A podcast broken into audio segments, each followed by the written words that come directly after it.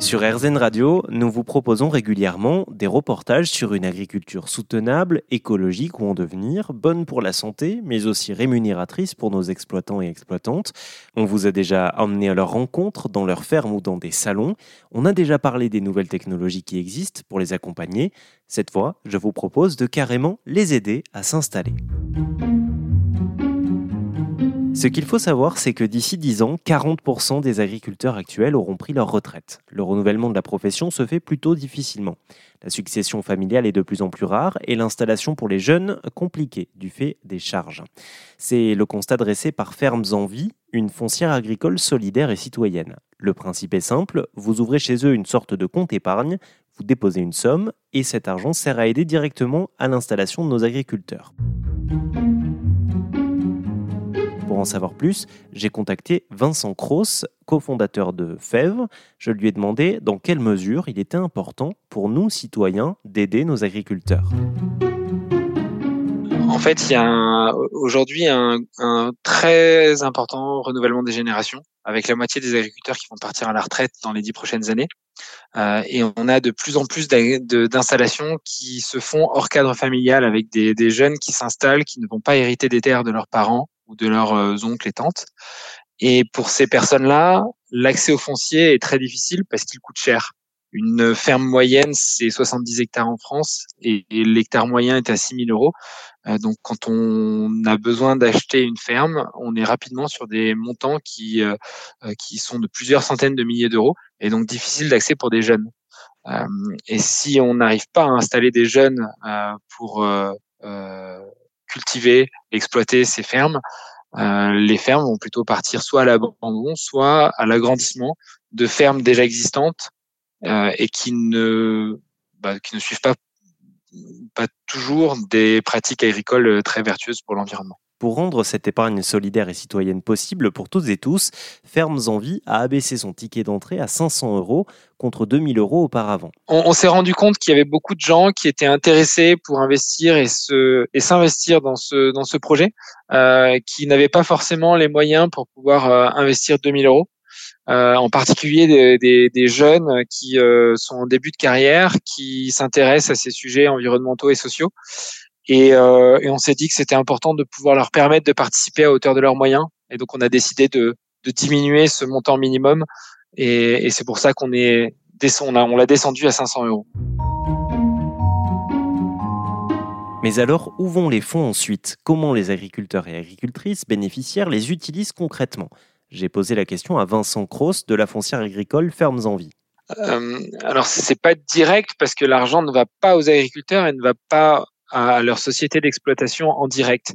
L'argent, elle permet d'acheter la ferme sur laquelle ces agriculteurs vont pouvoir s'installer.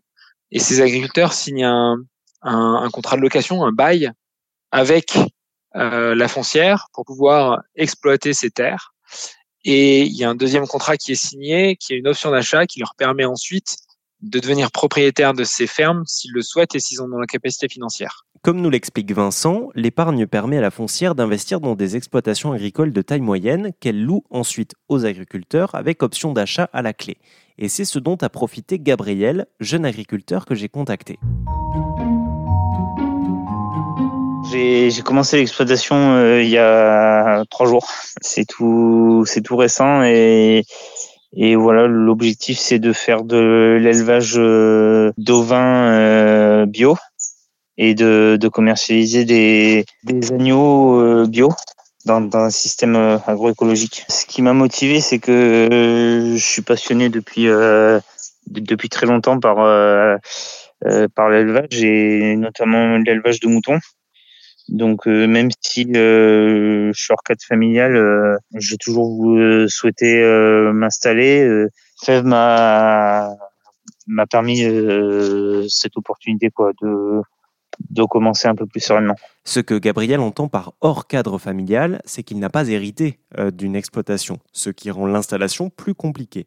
L'épargne lui a donc permis d'investir en tant que locataire, c'est ce que l'on appelle un fermage. Ils m'ont donné l'opportunité de commencer mon activité en tant que locataire de l'exploitation. Donc euh, j'ai signé un, fermage avec eux. Par la suite, en fait, ils, me donnent la possibilité soit de, racheter l'exploitation euh, au bout d'un certain nombre d'années, ou alors euh, de rester locataire euh, durant toute ma carrière si j'ai pas la capacité de racheter l'exploitation. Le fermage euh, est entre 100 et 120 euros par, euh, par an et, et par hectare. Gabriel nous l'a dit, son exploitation est en agriculture biologique.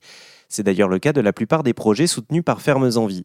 J'ai demandé à Vincent Cross si on pouvait en avoir la certitude en tant qu'épargnant. Oui, euh, alors on communique sur euh, tous les investissements qui sont faits. Euh, c'est-à-dire que les investisseurs, tout comme les gens qui s'intéressent à ce qu'on fait, euh, peuvent savoir euh, comment sont utilisés nos fonds. et donc, on est tout à fait transparent sur les investissements réalisés à partir de la foncière.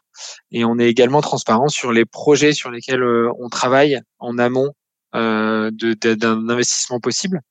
et on donne des éléments et des informations également sur les porteurs de projets qui s'installent, sur leurs projets, à la fois en amont de leur installation et puis post-installation pour essayer de bah, tenir au courant les investisseurs dans la foncière de ce qui se passe sur le terrain euh, grâce à l'argent qu'ils ont investi dans cette foncière. Alors jusqu'à présent, on a collecté 4 millions d'euros.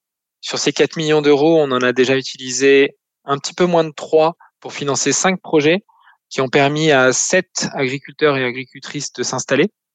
Euh, et ça représente à peu près 250 hectares qui ont été convertis à l'agroécologie. Alors, si vous aussi, vous voulez aider, Vincent Cross a un message pour vous. Là, actuellement, on a euh, beaucoup de projets euh, qu'on trouve très intéressants et qu'on aimerait financer.